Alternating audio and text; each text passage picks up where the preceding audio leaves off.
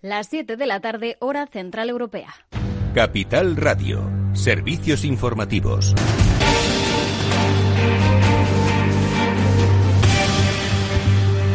Buenas tardes. Casi la mitad de los gestores piensan que estamos en un mercado alcista. La encuesta de gestores de Bank of America de agosto muestra que el 46% de los encuestados apuesta por ese escenario alcista. Son seis puntos más que en el sondeo del mes de julio. Pero este optimismo de que no existe ese riesgo bajista no significa que los gestores piensen que la recuperación económica va a mejorar. De hecho, de nuevo ha aumentado el número de encuestados que calculan que esa mejoría va a tener forma de W. Si en julio ya subía ese porcentaje del 21 al 30%, ahora ha aumentado hasta el 37%. Además, se une a ellos un 31% de los encuestados que piensa que va a tener más una forma de U, 13 puntos porcentuales eh, menos, eso sí, que el mes pasado. Aquí en España, la deuda del conjunto de las administraciones públicas ha registrado en junio un incremento del 2,5% con respecto al mes anterior, al sumar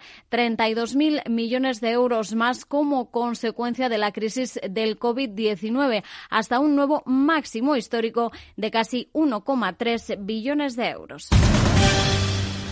Y el turismo español va a perder este año más de 98.700 millones según cálculos de Excel Tour. Eleva su previsión de pérdidas en un 19% con respecto a lo que presentaba en el mes de junio y lo hace en especial por la mayor caída de la demanda externa. Sobre este sector, la ministra de Exteriores, Arancha González Laya, ha dicho en Onda Cero que España va a liderar con todos los actores de la cadena de valor del turismo un plan para la recuperación también aboga por un mayor control de brotes activos en lugar de cerrar fronteras. Insistir en la, en, la importancia de guardar, mantener la calma, compartir la información, generar confianza y no caer en lo más fácil que es cerrar una frontera, porque realmente en el caso de España, por ejemplo, eso no nos va a servir eh, de demasiado si los problemas no vienen de fuera de la frontera, si los problemas eh, los generamos con una expansión de los contagiados dentro de nuestro país. Pues eh, González Laya apuesta por no cerrar fronteras, pero lo que sí cierran son negocios sobre las consecuencias económicas de la pandemia. Más del 70% de los autónomos se está planteando cerrar su negocio o reducir la plantilla en caso de que haya un nuevo confinamiento. Así lo muestra el último barómetro que ha realizado ATA. Su presidente, Lorenzo Amor, dice que necesitan más ayudas. Estamos ante una situación extraordinaria de emergencia que requiere medidas de emergencia. Los autónomos lanzamos un SOS. Hay un millón de autónomos que en estos momentos están en la cuerda floja. 300.000 autónomos ya prevén eh, cerrar a final de año. Pero lo que es más grave, el 72% de los autónomos están muy preocupados ante la situación sanitaria, ante los rebrotes. El 72% de los autónomos prevé cerrar o tener que reducir plantilla en caso de un nuevo confinamiento. Por su parte, la Federación Catalana de Locales de Ocio Nocturno va a recurrir esa orden del Ministerio de Sanidad que obliga a bares y restaurantes a cerrar a la una de la madrugada, al entender que esas limitaciones de horario ponen en peligro el sector. La Junta de Galicia ha convocado también a representantes del ocio nocturno a una reunión telemática para este jueves a raíz de ese malestar que ha provocado ese nuevo cierre decretado la madrugada de este lunes y que, según el sector, aboca a miles de negocios a una situación crítica. Y Amancio Ortega, también afectado por la crisis del coronavirus, pierde puestos en el ranking de millonarios. Eh, el empresario estadounidense Elon Musk sí que se ha visto beneficiado. El fundador de Tesla ha escalado puestos hasta la cuarta posición, la persona más rica del mundo, después de que su patrimonio aumentase en casi 8.000 millones de dólares en un solo día, con lo que su fortuna alcanza los 84.800 millones de dólares. Desbanca así al magnate francés del lujo Bernard Arnault. Y en lo que concierne a Mancio Ortega, dañado por el parón del coronavirus, su fortuna se ha reducido en 13.300 eh, millones eh, de euros, con lo que se queda en algo más de 50.000 millones y cae hasta el puesto 16 eh, de la lista. Es todo por ahora. Siguen informados en capitalradio.es. Volvemos mañana a las 8 en punto de la mañana, a las 9 con la apertura de mercados.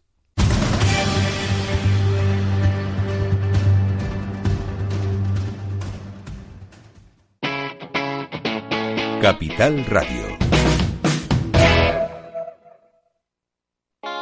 ¿Está tu bufete bien posicionado en Google? El 77% de usuarios buscan los servicios que necesitan Internet. Si no te encuentran a ti, encontrarán a tu competencia. En comunicación jurídica llevamos 20 años ayudando a dar visibilidad a empresas del sector legal. Web corporativa, estrategias publicitarias, marketing en redes sociales. Infórmate en comunicacionjurídica.com o en el mail info arroba comunicacionjurídica.com. Comunicación Jurídica. Hacemos visible tu despacho. Riesgo 6 de 6. Este número es indicativo del riesgo del producto, siendo 1 indicativo del menor riesgo y 6 del mayor riesgo. ¿Inviertes en bolsa? Con XTB puedes comprar todo tipo de acciones al contado por solo 0,10%. Invierte en acciones y ETF sin costes de custodia. Infórmate en xtb.es.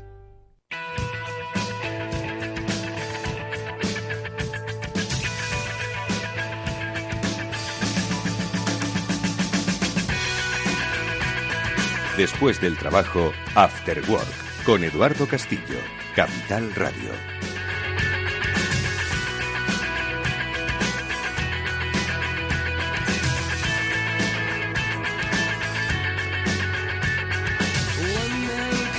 ¿Qué tal amigos? Buenas tardes. Bienvenidos un día más al After Work aquí en Capital Radio. Ya comienza con todos vosotros eh, un programa en el que hoy vamos a analizar, como hacemos habitualmente, la economía de andar por la calle, no de andar por casa. Vamos a tratar de interpretar pues todo aquello que sale en las páginas eh, de color salmón en la prensa económica, pero que nos afectan directamente a nuestro bolsillo. Y para eso, como siempre, vamos a contar con la ayuda de nuestros amigos especialistas, con Félix López, que es nuestro economista de cabecera, al que se suman, por supuesto, los análisis siempre certeros, basados en la información de Chimo Ortega. Con ellos arrancaremos el programa para, como digo, bueno, pues tratar en realidad no sé si dibujar escenarios que son difíciles de, definir, ¿no? Porque eh, estamos proyectando ahora mismo pues una acción económica sobre un escenario absolutamente incierto, porque por mucho que confinen a Melbourne, eso significa que vamos a volver todos a un confinamiento. Eh, si no nos confinan, significa que vamos a seguir estando a un metro y medio de distancia. Hacer planes eh, es bastante complicado en este tiempo y como decía el otro día nuestros eh, amigos Víctor Magriño y Julián de Cabo, estamos en la época de hacer una adaptación estratégica más que una planificación estratégica. Bueno, pues de todo eso hablaremos eh, a lo largo de este programa, en el que también, por cierto, vamos a hablar de finanzas, como siempre, con la ayuda de Javier López Bernardo. A él le gusta mucho Warren Buffett. Ayer se fue de compras. ¿Por qué se ha ido de compras? Y si no me equivoco, creo que en el sector de almacenamiento de gas natural. Bueno, pues se lo vamos a preguntar eh, dentro de un ratito. Nosotros lo que hacemos ya es saludar a nuestros primeros invitados amigos, Félix López Chim Ortega.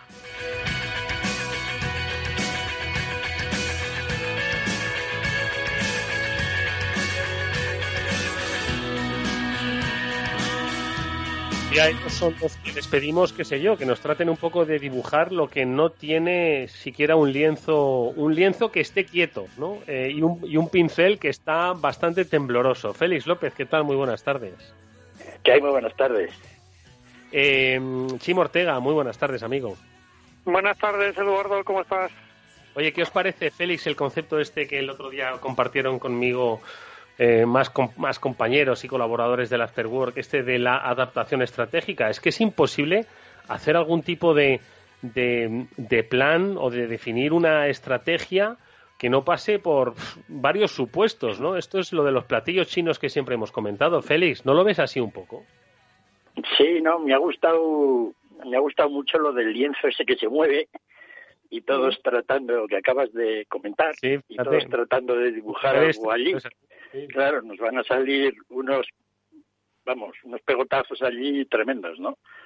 No se puede ahora hablar, hombre, se podría hablar algo de adaptación estratégica, ¿no? Pero la estrategia yo creo que requiere para hacerla bien algo más de algo más de estabilidad en los presupuestos, ¿no? Cuando se sabe poco, pues lo único que uno puede hablar, pues un poco aquello que se, se puso de moda hace 30 años, ¿no? Pues elaborar la estrategia en base a escenarios, ¿no? Había que dibujar una serie de escenarios y de acuerdo con aquello, pues de alguna manera pensar cómo, cómo podíamos adaptar, pero es un trabajo muy grande, de alguna manera, delimitar cuáles son los escenarios posibles y en esos escenarios pues cuáles son las variables a considerar más importantes, ¿no? Porque, por ejemplo, podemos tener el escenario, pues, segundo rebrote grande, ¿no? Bueno, pues ese sería quizá un escenario más visible porque ya hemos pasado por el primero. Mm. Pero un rebrote estilo Melbourne, como decías, pues es, digamos, más indefinido, ¿no? Bueno, aparte de esos escenarios, podríamos más o menos pensar qué podemos hacer. Tenemos el otro escenario, pues el escenario que el COVID desaparece. Sería pues otro es un escenario genial. Plausible, ¿no? Complicado todo, ¿verdad? Sí. Chimo, tu primera reflexión sobre esto.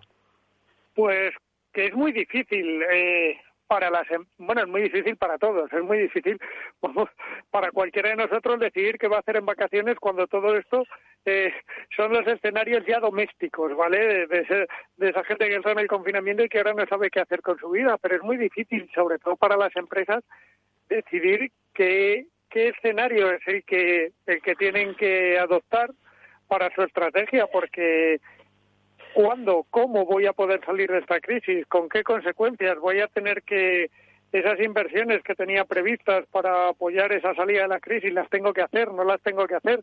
Eh, yo creo, siempre hemos dicho que la confianza es la base del movimiento en la economía eh, y todos estos escenarios, ese lienzo cambiante del que tú hablas, lo que hace o movible, lo que hace es que perturba la capacidad de elegir el escenario correcto para poder llevar a cabo una estrategia y eso tal como tenemos la economía y tal como está nuestra sociedad puede ser un grave problema en los próximos meses. Además es que vamos aquí de movimientos pendulares, porque como no sabemos esto, ¿os acordáis? Voy a hacer otra analogía las piñatas, ¿no? ¿Os acordáis? Bueno, lo que pasa es que las piñatas aquí en, España se tiraba de una cuerda, pero en esas piñatas mexicanas se le tapaba los ojos a, a, una persona y con un palo tenía que darle, ¿no? Eh, y tenía que en, en, movimiento, ¿no? Entonces, me da un poco la sensación de que estamos en plan como la piñata esa mexicana, ¿no? Eh, que vamos eh, dando, dando oscilaciones muy bruscas, ¿no? Y dando palos al aire un poco también igual de bruscos. Porque, obviamente, confinar Melbourne eh, con un pico de casos es, es, quizás pues lo de aquello de matar moscas a cañonazos. Yo entiendo que ahora los gobiernos no se pueden jugar pues una, un ascenso de la curva disparado, ¿no? Pero es que Quiero decir, en el momento en el que aquí hemos estado confinados cuando había mil contagios, o sea, casi mil muertes diarias eh, y, una, y un volumen de contagios que superaba los dos millares, ¿no? Eh, ahora con, con 50 contagios están confinando regiones, ¿no? Entonces, es que yo entiendo que no es fácil, insisto, darle a la piñata, pero estamos de esos movimientos pendulares radicales, Félix. Sí, un poco ya lo habíamos comentado que iba a ser así, ¿no?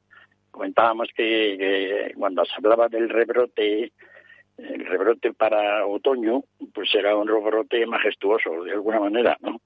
Estos son rebrotillos en lugares concretos, para los cuales, pues, si el lugar no es muy grande, pues la acción no tiene demasiada importancia, en el sentido de que las restricciones de la gente pues son reducidas, por ejemplo, pues un pequeño pueblo, un hotel definido, un bloque de viviendas, ¿no? Pero cuando ya la cosa pasa pues a lugares como pues como comentabas Melbourne, ¿no? O zonas ya grandes de regiones de un país, pues efectivamente la cosa empieza a parecer quizá que, nos estemos pasando un poco, ¿no? Pero claro, no podemos tampoco levantar mucho la guardia porque esta es una enfermedad que todavía sabemos muy poco, ¿no? Mm. Y nos puede dar muchas muchas sorpresas. Mm. Sí, bastante, sí. La verdad es que confinar una ciudad como Melbourne, como tú decías, quizá parezca un poco exagerado, pero ¿y qué haces, Eduardo Castillo? ¿Qué, a, qué, ¿A qué esperas? ¿Cuál es el...? Eh, lo hablábamos cuando, cuando saltó la crisis. ¿Cuál fue el momento bueno? ¿Era el momento bueno ese, ese 8 de marzo, cuando se decretó unos días después? Es el momento bueno cuando tienes los primeros casos, es el momento bueno cuando mm, ya ves que casi se te vuelve otra vez incontrolable o que exponencialmente ya tienes la curva de crecimiento. es que es muy difícil. Ahora el virus tiene la mutación esa de la que hablábamos, porque parece que es nueva esta mutación de la que hablamos y ya lo hablábamos hace meses, de que desde que entró en Italia el virus había mutado y que era más agresivo. Bueno, pues eh, todas estas cosas, ese escenario cambiante, ese lienzo, porque es que lo has definido perfectamente en el principio, ese lienzo movible, te hace absolutamente complicado mm, tomar la decisión correcta, igual que decíamos antes, para el ámbito de las familias o de las empresas, para el ámbito de las instituciones. ¿Quién se arriesga ahora a no cerrar Melbourne, por ejemplo, cuando y que la semana que viene haya, yo qué sé, 50.000 casos en Melbourne? Sí, sí, sí. Feliz. Sí, no, y además que, que bueno, aparte de, de, estos casos que estamos comentando un poco por representativos, está el hecho de que el virus avanza por el mundo de una manera una manera bueno, Está en su peor momento, cada semana lo hablamos de cada semana que está en su peor momento. es que, sí, sí, sí, hay lugares y sí parece que de alguna manera, por las razones que sean, pues la gente se muere menos, y pero pero bueno pues hasta le llega a Bolsonaro no que parecía sí efectivamente. todos los besos que daba estaba un poco inmune no es decir hoy pues habrán cruzado ya se habrán hecho muchos pagos de las apuestas de si Bolsonaro se contagiaba o no no pues tenía todos Uy, sí. tenía todas las papeletas todas las papeletas ¿no? Pero, pero ¿y, por qué en unos sitios es más agresivo el virus que en otros, Félix? Porque lo decías tú ahora, y es verdad, no funciona igual en todos los sitios. ¿Por qué? ¿Por qué puede ser? ¿Por las temperaturas? ¿Por qué? Porque tampoco los científicos nos explican claramente por qué en unos sitios es más agresivo el virus que en otros. ¿Por la infraestructura médica? ¿Cuáles son las razones? Sobre el virus hemos ido acumulando una gran cantidad de conocimiento, pero nos falta muchísimo, ¿no?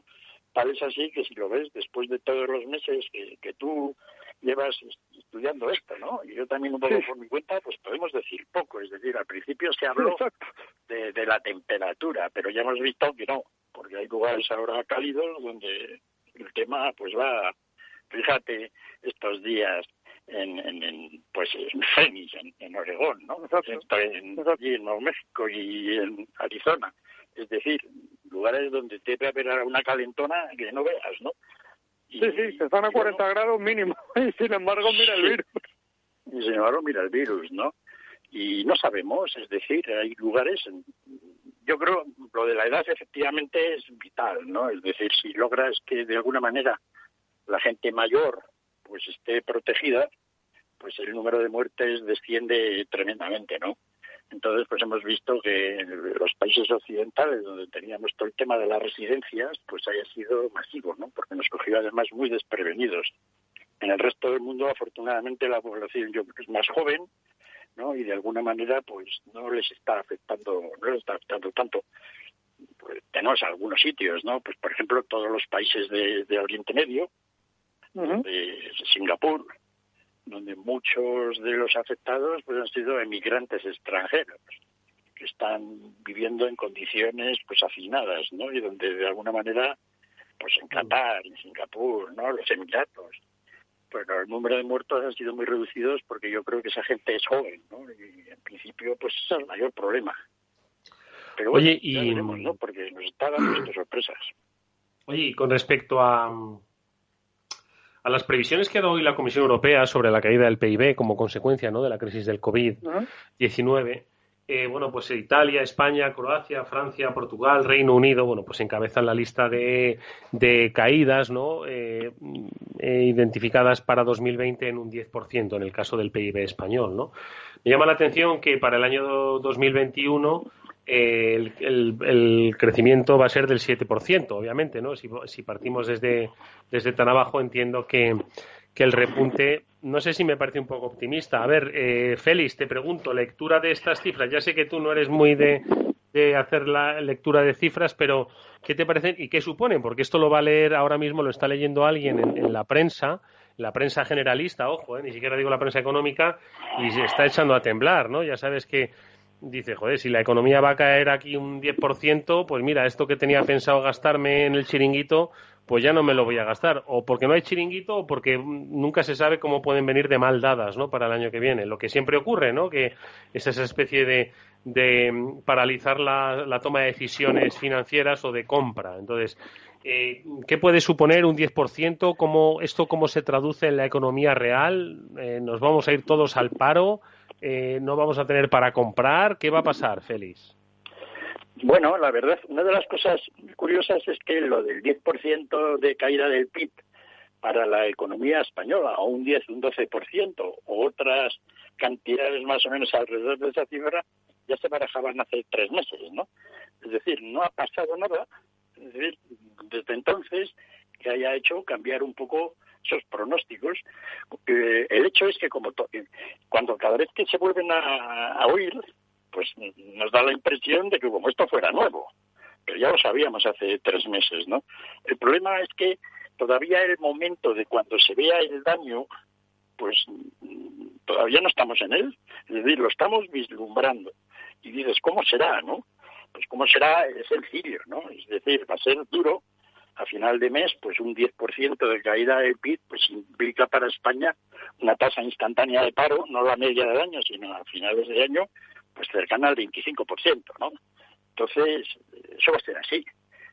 Es cierto que mucho de ese paro, probablemente, si mantenemos toda esta figura de los seres y alguna otra cosa que nos podamos inventar de aquí a entonces, de acuerdo pues, con algún programa europeo o alguna idea novedosa, pues estará un poco camuflado pero el hecho es que habrá un 25% de gente pues que no estará trabajando.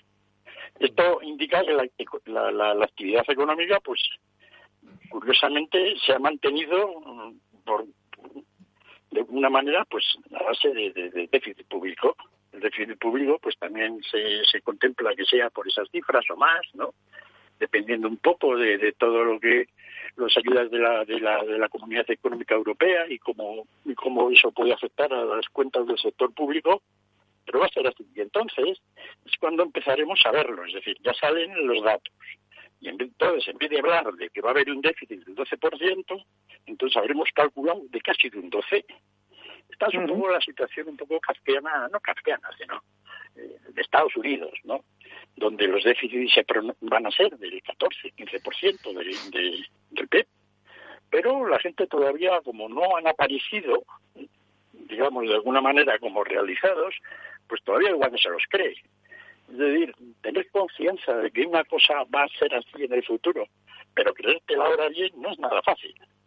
¿No? Pero está claro pues que la crisis va, va, a venir.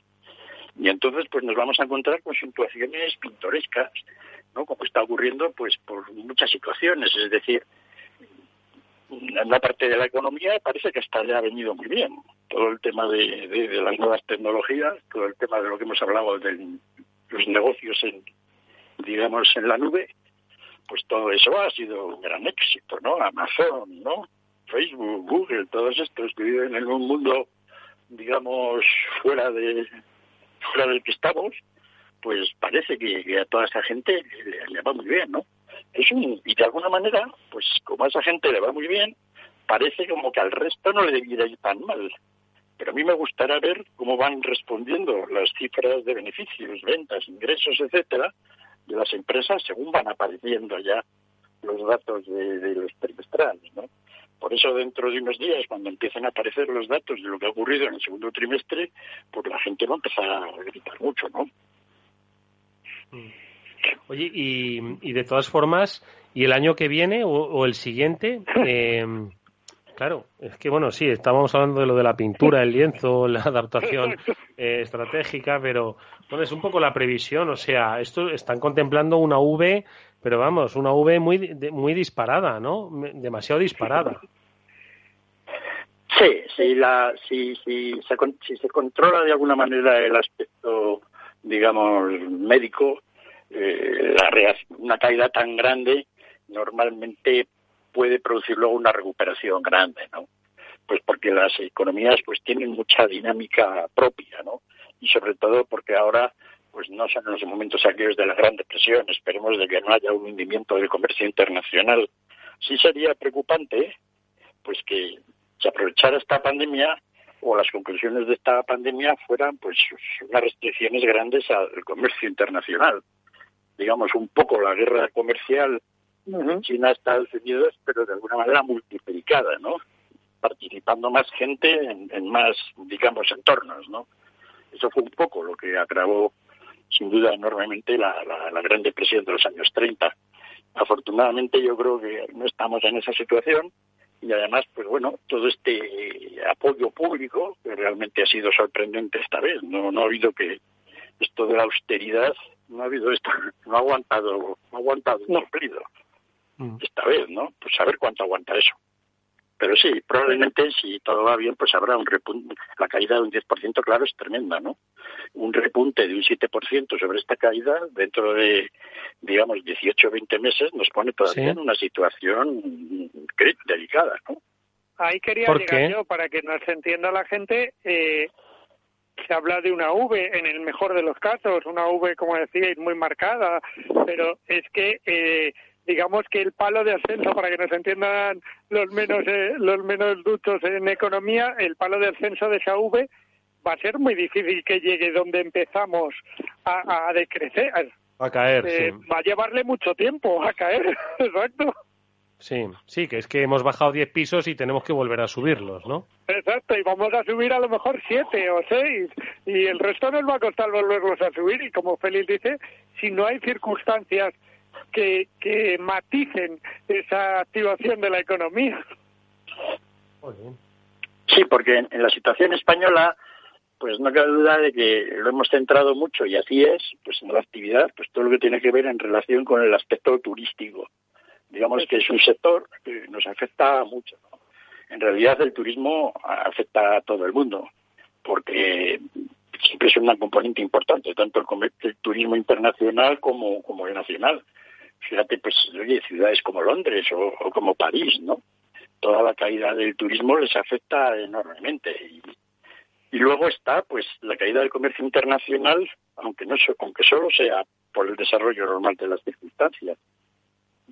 Todos, mm. todos estamos esperando que Alemania, pues, de las economías europeas, es la que va a tener una salida más airosa rápidamente, pues porque son los que tienen quizá mayor colchón fiscal y son los que realmente se han estado gastando dinero fuera de la austeridad tradicional de ella, ¿no? Nos han sorprendido un poco con la cantidad de dinero que han metido en sus empresas, manteniendo los empleos de la gente y quizá con la idea de que si la cosa se complica aún más, pues todavía harán más, ¿no? Cosa que en España no se ve, pues porque tenemos poca capacidad de maniobra. Pero Alemania tiene el problema del comercio internacional. Es decir, eh, España también, ¿no? Y todos los países, pero una economía que depende tanto de un, sobre todo exportaciones de bienes de equipo, cosas caras, ¿no? Que ahora, pues vete a saber si la gente está por mucho equipo. Pues habrá que ver cómo realmente afecta eso a la, a la, sociedad alemana, ¿no? Yo ni tan los alemanes, en mi opinión, lo tienen nada claro. Yo cuando hablo con expertos respecto a la economía española, siempre me dan cuatro, cuatro sectores, ¿vale? Que, que os van a sonar a conocidos posiblemente. Eh, la construcción, el turismo, ¿vale? Como claves de recuperación, me refiero. Y en este caso incluyen eh, el sanitario, ¿vale? Porque piensan que va a haber inversiones importantes en, en el ámbito sanitario y el de la movilidad, la industria, el automóvil, como le queráis llamar, ¿vale? Ese, ese bien industrial liderado por el automóvil. Eh, y luego me incluyen dos tendencias que las ha marcado la Unión Europea, no hay que ser muy listos, eh, directamente, que es la sostenibilidad y la digitalización. Eh, en todo. ¿Pueden ser esas las claves? Porque, claro, lo oyes y dices, uy, pues igual... Es verdad, lo, oyes y yo, como mucho... Pero lo de siempre. Lo, o sea, lo oyes y yo como mucho te compro la de la construcción, tira que te va, porque eso al final pues siempre es bastante recurrente, siempre va a haber carreteras que, eh, que, ponerle alquitrán, siempre va a haber algunos pisillos que hacer y al final pues y, obras que construir. Eh, el turismo va a estar pues vinculado única y exclusivamente al, a la aparición de una vacuna, ¿no? Que permita, pues, el nuevo, de nuevo la movilidad, ¿no? De las personas hacia los destinos, ¿no? Principales. Eh, el de la automoción, bueno, eh, eh, el resto que has dicho van a estar un poco condicionados a la recuperación, es decir, aquí haya pues un, flujo de, consumo, unos niveles de consumo, ¿no? Basados en la confianza, en el empleo, en, fin, un poco en esos escenarios que ahora mismo pues no son nada ciertos, ¿no? Y el de la digitalización, yo es que me quedo mucho con Félix, ¿no? Es decir, o sea, la digitalización está muy bien, está muy bien, pero, pero ¿cuánta riqueza genera la digitalización? Félix, a ver, de, ese listado que, ha dado Chimo, ¿con cuál te quedas? La clave tenía que haber sido la construcción, ¿no? Porque los demás son, hombre, el tema, todo el tema que tiene que ver con nos gastamos el dinero, el automóvil, la movilidad, todo eso, pues efectivamente tiene que recuperarse. Porque si no se recupera, pues hay algún problema, ¿no? El tema de la digitalización y el tema de la sostenibilidad son temas que vienen de lejos, que los hemos incorporado en nuestro lenguaje diario, empresarial, de los políticos, pero que en realidad todavía genera poco empleo mañana. No puede ser que dentro de cinco o siete años poco eso vaya empleo y poca rentabilidad, Félix, de momento. ¿Eh? Poco empleo y poca rentabilidad de momento. Sí, es decir, que esos son muy buenos deseos y efectivamente no cabe duda de que de que se va a invertir ahí, por ejemplo, pues en las nuevas tecnologías de la sostenibilidad, todo el tema de las energías, digamos, eólicas, solares, etcétera, donde realmente las inversiones son grandes. En España tenemos muy claramente el ejemplo, el ejemplo de Iberdrola, ¿no? Pues que efectivamente parece que es un sector que no tiene muchos problemas de futuro, es decir, nadie en el sector eléctrico se contempla que no vaya a existir electricidad dentro de 20 años, sino todo lo contrario, un poco como pensamos con todo el 5G, toda la nueva manufactura avanzada, todos los temas de movilidad eléctrica. Es decir, esa gente, pues la planeación estratégica la tienen más o menos clara. Por eso la idea de, de Iberdrola y de de Galán, ¿no? De, alguna manera anticipar todos esos gastos, ¿no? De, de todas esas inversiones en nueva capacidad, pues parecía adecuada. Es decir, todo aquello que sabemos que vamos a hacer, pues cuanto antes lo hagamos ahora, pues más contribuye al desarrollo actual. Y lo mismo que quedaba por el tema de la construcción, lo hemos hablado varias veces. Teníamos que haber tenido un programa de desarrollo de obras de construcción, como tienen los chinos desde hace toda la vida, en el bestia, ¿verdad? Pues, estaríamos haciendo ahora lo que, lo que vamos a hacer dentro de un año o dos años. Pero en Europa y en el mundo occidental, esta capacidad de saber lo que se tiene que construir se ha perdido. No sabemos qué obra pública en España se puede hacer o no ha habido una clara idea de lo que puede Sí se sabe, claro que se sabe. Lo que pasa es que la burocracia la asfixia, la ahoga y las promesas políticas se utiliza como un argumento electoral y no como una herramienta de desarrollo, podría ser perfectamente. es que la obra pública ha sido un gran generador de empleo y de recursos. Por, eso, te digo, la empresa, la empresa privada está deseando que se produzca esa obra pública, que gasten esas empresas, sí, empresas, las que se dicen que dentro hay muchos liberales, pues están deseando, obviamente, que haya gasto público. Bueno, vamos a hacer una pausa para la publicidad y lo que hacemos es eh, despedir ya a Chimo Ortega, que se nos tiene que ir a otros menesteres, como siempre, agradeciéndole que haya estado con nosotros estos minutos. Amigo, eh, muchas gracias, un fuerte abrazo, cuídate y que la semana que viene nos hablemos y te escuchemos, por supuesto. Gracias a ti, y feliz, un placer, como siempre, aprender de ti. un fuerte abrazo, Chimo. Ahora volvemos.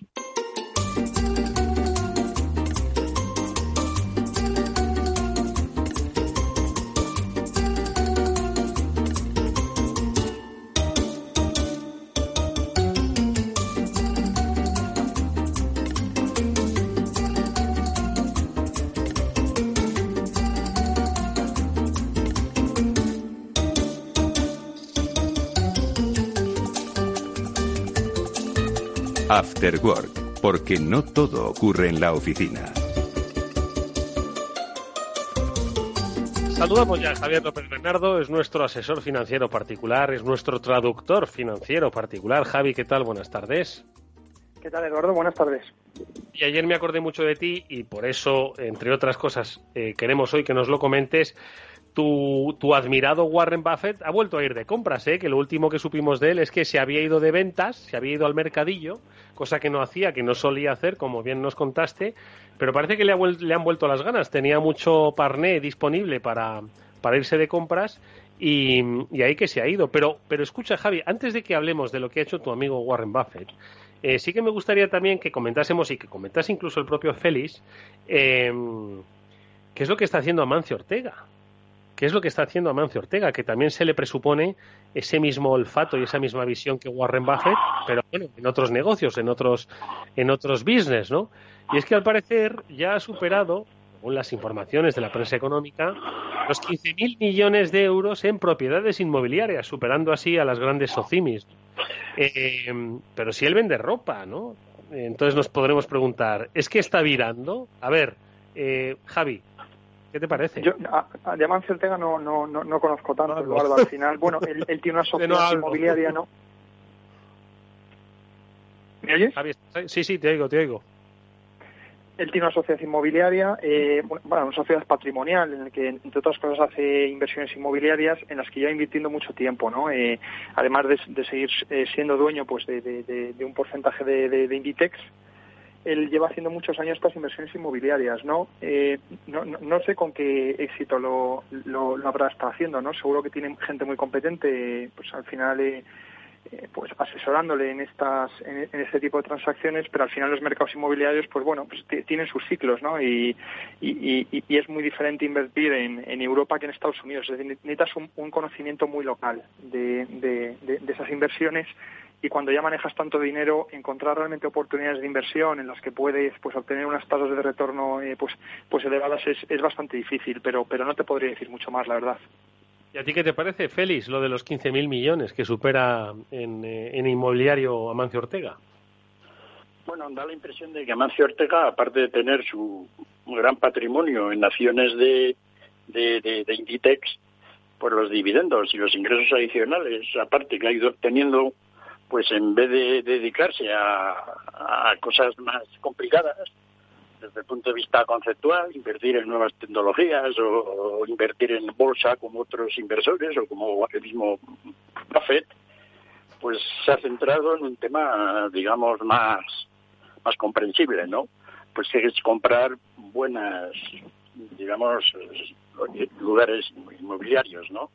Mm. Y bueno, pues está comprando cosas caras por ahí, ¿no? Mm centros comerciales. Pero los, sitios inmobiliarios, ojo, las cosas caras, las casas caras, sirven para dos cosas, para vivir o para vender, ¿no?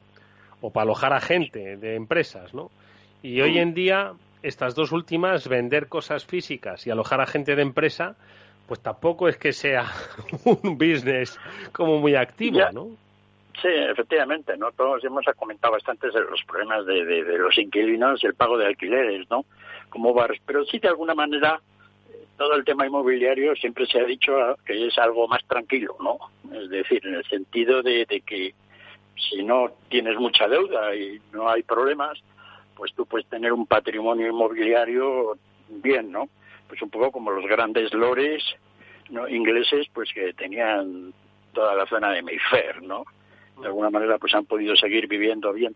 Yo creo que esa es un poco la idea de, de Mancio Ortega, es decir, los ingresos que saca de, de, de, Inditex como dividendos, pues ah, tiene para comer con ello y lo que le queda pues lo invierte en temas inmobiliarios, ¿no? No se le conoce además otro negocio grande aparte de eso.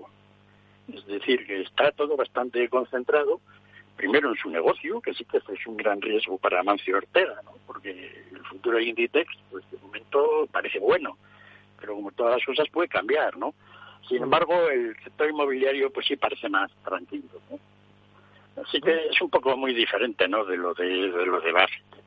Sí, sí, no, no, sí, claro que sí, claro que sí, cada uno tiene sus intereses y los de Buffett, Javi, van eh, ¿por dónde? Porque recordamos que, eh, como hemos dicho al principio, la última noticia que tuvimos de él fue que vendía, ¿no? Que deshacía posiciones, cosa que no era muy frecuente en aerolíneas, ¿no? Principalmente y en alguna otra cosa más. No sé si tú lo recordarás, pero ahora vuelve a tomar posiciones en el, terreno energético. Cuéntanos un poco. Sí, es, sí, como decías, vendió posiciones de las de las cuatro grandes aerolíneas hasta quedarse sin nada era, eh, que recuerden los oyentes, pues que él era accionista de las grandes aerolíneas, eh, pues casi en el umbral del 10%, a partir de ahí los requerimientos que le pedía el regulador eran mayores y por eso no, nunca tenía una posición mayor.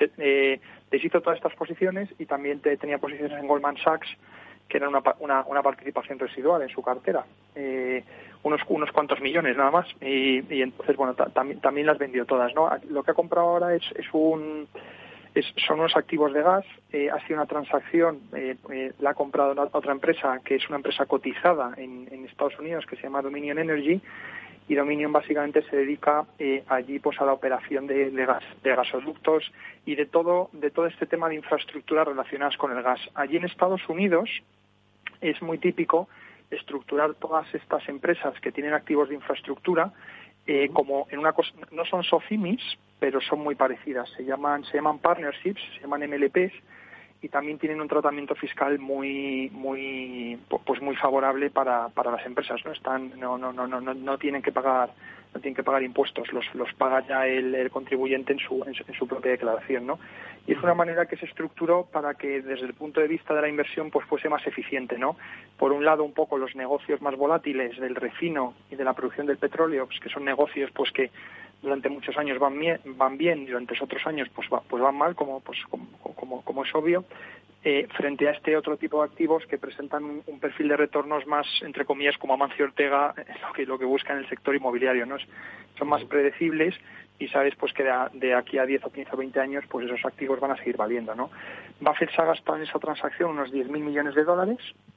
de, de, acuerdo, eh, no han salido muchos detalles de la transacción en el sentido de que de que no se sabe eh, estos activos más o menos cuánto ganan, eh, pertenecían a una gran empresa y la empresa presentaba los, los números de una manera agregada entonces, eh, bueno, hay gente que ha hecho cálculos, ¿no? Son activos que más o menos pues vendrían generando unos 700 millones de beneficios al año, con lo cual, bueno, pues, pues ha pagado un, múltiplo bastante bastante razonable, ¿no? Que es, que es lo de siempre Buffett.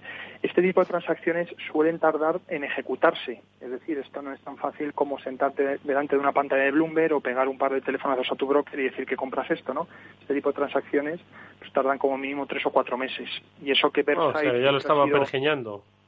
Exacto, ya lo estaba ya lo estaba pergeñando. Es verdad que Versailles es un es, es un inversor a pesar de lo, de lo grande que es la empresa, es una empresa de 400.000 millones, para que te hagas una idea. Pero siempre han sido muy famoso la muy famosa la manera en que en que pues eh, Warren Buffett y Charlie Munger siempre han hecho los, los acuerdos, ¿no? Que siempre han sido pues básicamente pues en, en menos de un día, ¿no? Y decía te lo compro y, ya te envío a mis abogados y cerramos el acuerdo, ¿no? Esta parte es, es esta parte es un negocio, ah, lo que ha comprado aquí básicamente son 10.000 kilómetros de gasoductos. 10.000 kilómetros de gasoductos. En Estados Unidos, exacto, sí, eh, junto con terminales de almacenamiento del gas. El, gas, al igual que el petróleo, es difícil de almacenar, no es como el cobre o como cualquier otra materia prima, que la sacas y la puedes dejar, entre comillas, en la puerta de la mina. Al final esto necesitas, una vez que ya está fuera del pozo, eh, pues, pues requiere un almacenamiento y en el caso del gas es, es, es, es más difícil que el petróleo por, por, por su forma, ¿no? Eh, al final el gas es gas y el otro es un líquido. Y, y después también ha comprado una terminal, eh, otra parte de, del acuerdo tenía una, una participación que del 25%, quiero recordar, en una, en una de las terminales de exportación de gas natural licuado en Estados Unidos, que ha sido un negocio que en los últimos cinco años ha sido uno de los negocios más al alza. Estados Unidos eh, tradicionalmente era un importador de gas hasta los años 2005, 2006, eh, y, Estados Unidos tenía eh, terminales de regasificación. Es decir, una vez que el metanero llega a puerto con el gas licuado. El barco pues metanero, ¿no? E, exacto, el barco llega, descargaba el, gas licuado y había unas terminales de regasificación para que el, gas pasase de forma líquida a forma a gas, ¿no? Y de ahí pues se pudiese distribuir a las, a las centrales térmicas. En el, a partir del año 2005-2006, eh, con, con, el alza del, del, del, del, gas de, esquisto, el, el, shale gas, ¿no? Bueno, pues em, eh, los americanos se dieron cuenta que no necesitaban tanto tanto tanto gas importar, ¿de acuerdo? Estaban empezando a ser cada vez más, más, más autosuficientes ha habido un momento en que han sido tan autosuficientes los americanos que ya no importan gas, sino que lo exportan y, y cada vez más al, resto del mundo. Todas esas terminales antiguas, que eran terminales de, regasificación, eh, pues eh, a nivel de ingeniería se les hizo unos cambios para que pudiesen licuefactar el gas, que es un proceso mucho más complicado que regasificarlo. Sí. Y es lo que invertir los procesos, ¿no? Exacto, invertir los procesos. Lo que pasa es que los procesos de licuefacción, como te decía, son mucho, mucho más difíciles y más costosos. Es la parte más costosa de toda la cadena del gas, del gas, del gas natural licuado, ¿no? Y, y, es lo que ha comprado y, y, es lo que ha comprado Buffett en, en este paquete no eh, ya por acabar un poco eh, eh él, el el habrá estado por supuesto encima del acuerdo porque al final son 10.000 millones que aunque para Versailles no es una cantidad grande, en Versailles son 400.000 millones, bueno, 10.000 millones ya es una cantidad que es, un, es, es, es más de un 2% del, del valor de la empresa, con lo cual él, por supuesto, lo está monitorizando, pero lo habrá llevado más eh, el responsable de, la parte de, energía, que es que es eh, Greg Abel, eh, que es el que ahora cerrar el acuerdo. Eh, ver, Versailles, una de las partes más importantes que tiene, más o menos un, un 15% del valor de la compañía, viene de toda eh, la parte energética que, ellos tienen en Estados Unidos, que son pues bueno pues de producción de electricidad, eh, distribución, eh, etcétera, ¿no? Y es, ¿Y, ¿Y tanto gas va a vender Estados Unidos al resto del mundo? ¿Quiénes eran los principales vendedores de gas? Rusia, entiendo, ¿no? Sí, Rusia, Rusia y Qatar eran. y Qatar. exacto. Eh, el, el, gas es un, es un mercado que tradicionalmente ha sido muy, muy diferente al mercado del petróleo. El mercado del petróleo desde sus inicios fue un mercado muy internacional. Eh, transportar petróleo es una cosa relativamente fácil. O lo mueves por, por oleoductos o lo mueves en, petroleros, pero no tiene meter petróleo en petroleros no tiene ninguna complejidad técnica, ¿no? Eh, lo descargas y, cuando llegues a destino ya está. El gas ha sido un mercado mucho más regional, con grandes disparidades de precios. Eh, era, era muy fácil, por ejemplo, a lo mejor que en, que, en Japón, en Asia, en Europa, los precios estuviesen pues dos o tres o cuatro veces más caros de lo que eran los precios pues en Estados Unidos en otras partes del mundo. O sea, eran mercados al final, ¿por qué? Porque al final eh, pues había límites al arbitraje del gas. ¿no? mover gas, como te decía, de un sitio a otro es difícil y es caro. Entonces, si lo mueves por gasoductos, esa es la alternativa más barata.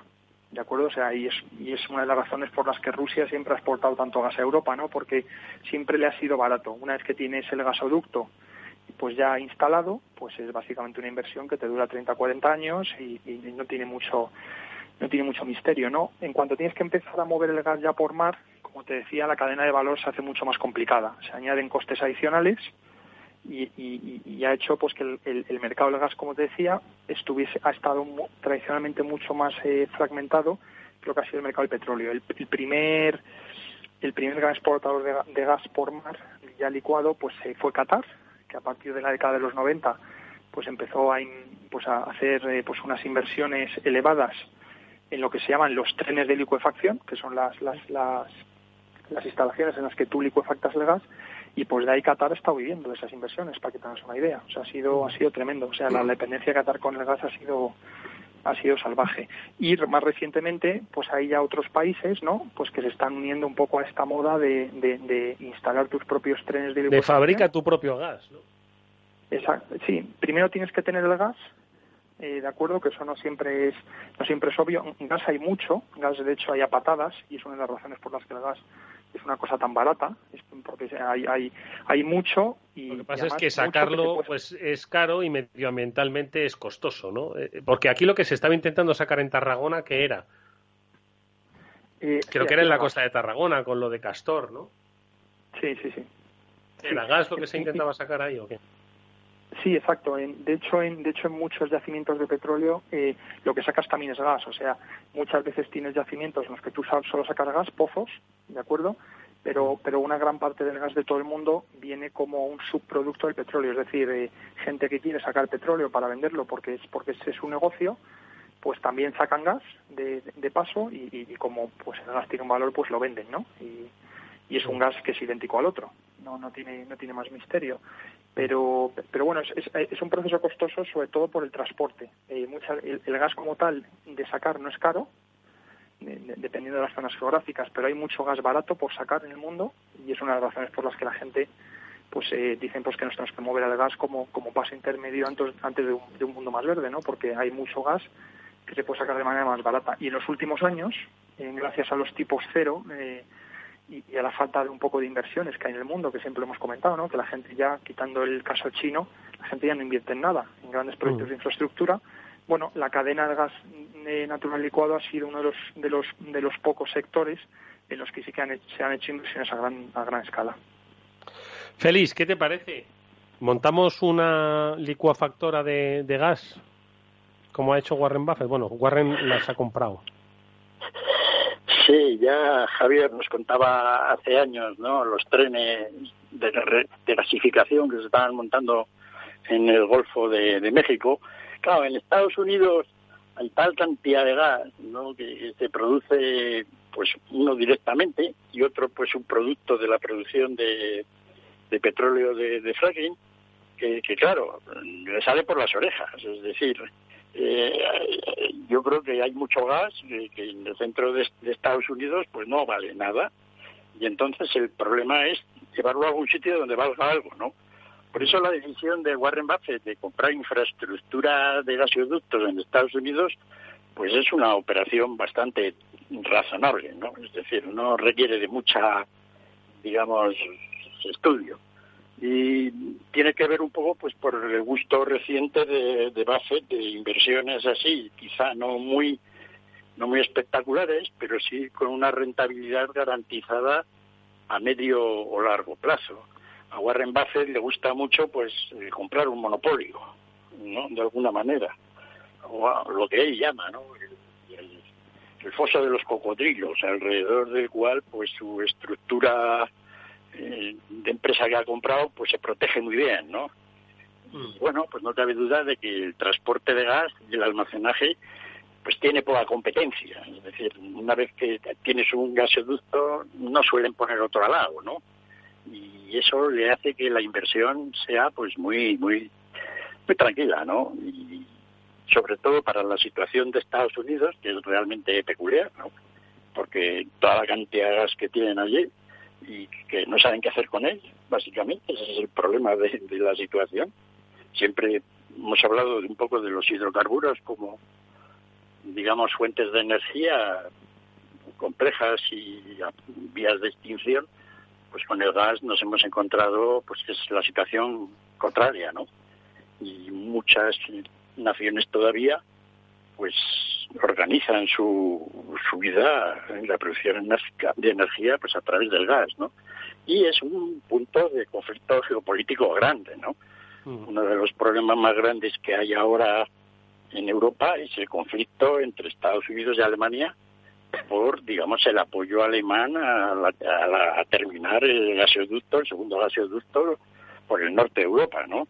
Al cual pues se pone, se opone Estados Unidos porque dice que eso hace que Europa pueda, digamos, y Alemania más concretamente, pueda ser objeto de chantaje por Rusia, lo cual parece ser bastante claro, y por otro lado porque le quita a Estados Unidos la posibilidad de vender todo ese gas que los trenes de gasificación de, del Golfo de México pues están produciendo y para lo cual necesitan mercados, ¿no?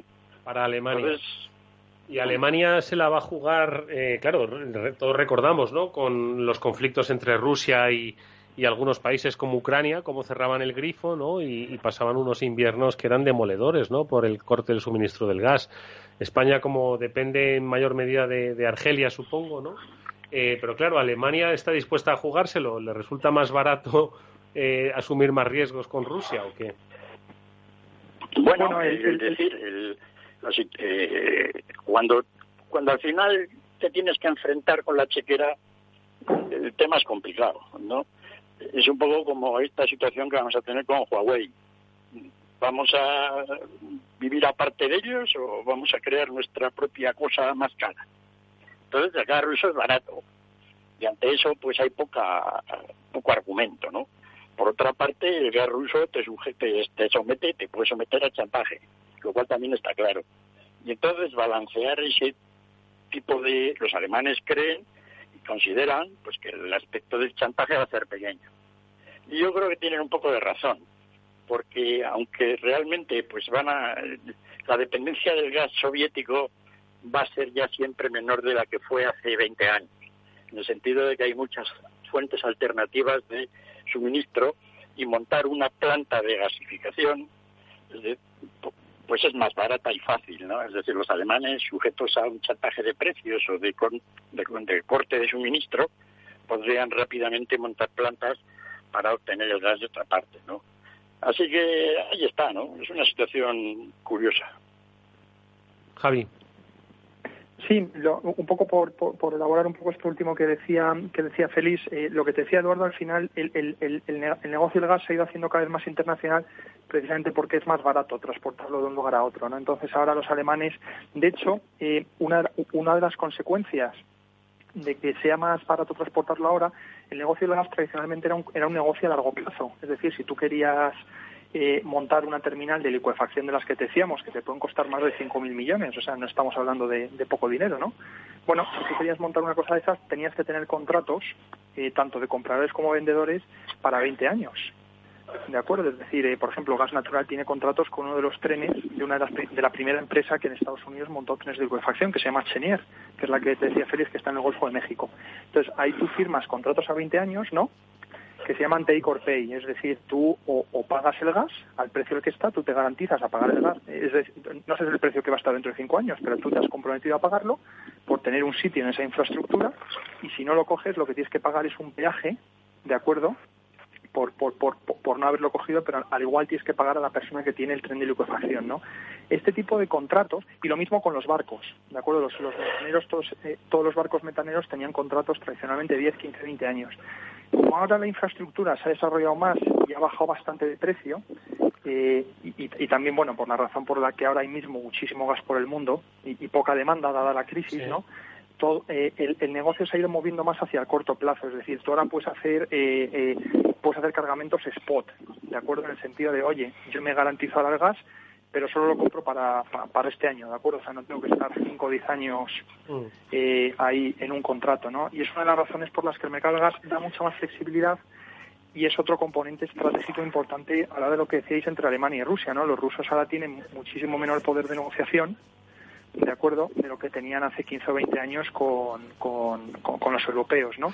Lo vemos desde el punto de vista Europa, ¿no? Que al final, pues esto de pasar los inviernos fríos sin gas es, pues es, pues es difícil, ¿no?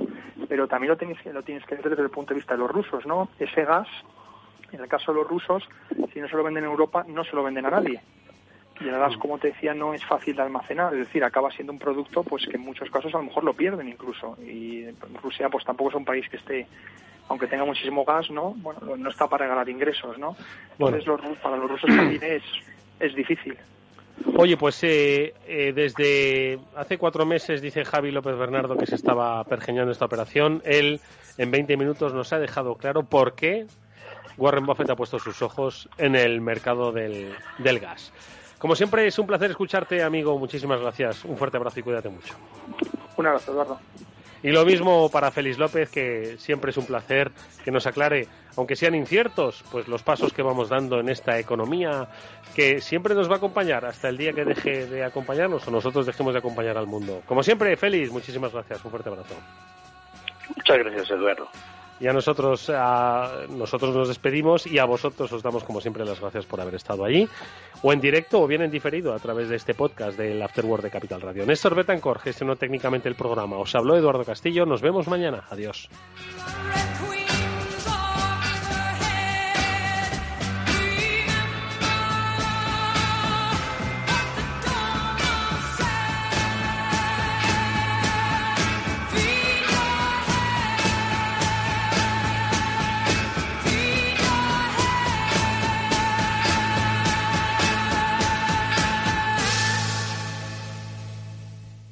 Hola, soy Leopoldo Abadía, autor de La Crisis Ninja, y quiero hablaros de lo normal. Lo normal es que cuando compramos algo sepamos cuánto tenemos que pagar, ¿no? Pues eso mismo debería suceder a la hora de invertir. Por eso me gusta Finanbest, comisiones bajas y claras, sin letra pequeña. Entra en finanbest.com y descubre que lo normal es extraordinario. Lo normal es Finanbest. Si te gusta el pádel, en Capital Radio tenemos tu espacio. Todos los martes a las 22 horas saltamos a la pista para contarte la actualidad del World Padel Tour, los torneos amateur, las novedades de las marcas y toda la actualidad relacionada con el segundo deporte más practicado de España. Esto es Padel, los martes a las 10 de la noche en Capital Radio.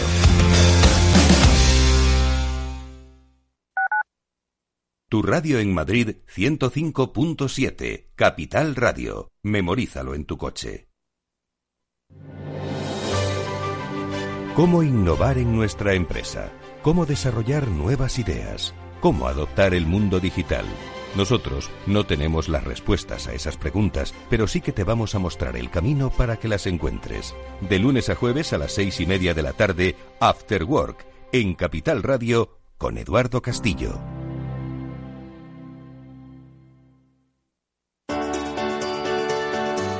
Capital Radio. Aportamos valor. Soy autónomo. ¿Tengo que pagar la cotización aunque no ingrese? Sí. Tienes que seguir pagando tus cotizaciones con independencia de tus ganancias, excepto si te das de baja como autónomo en la seguridad social. Capital Radio. Siente la economía.